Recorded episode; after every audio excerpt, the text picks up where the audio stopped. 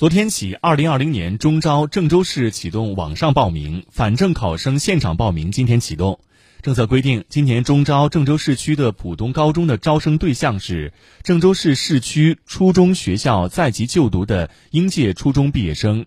具有郑州市市区常住户口，在郑州市区以外学校借读的应届初中毕业生。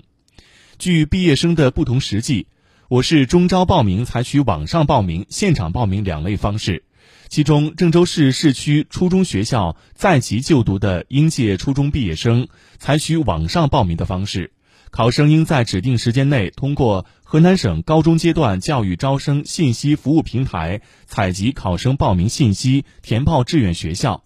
全市集中网上填报志愿的时间为六月十六号八点到六月十九号二十三点五十九分。六月十九号二十四点之后，网上填报志愿系统将自动关闭。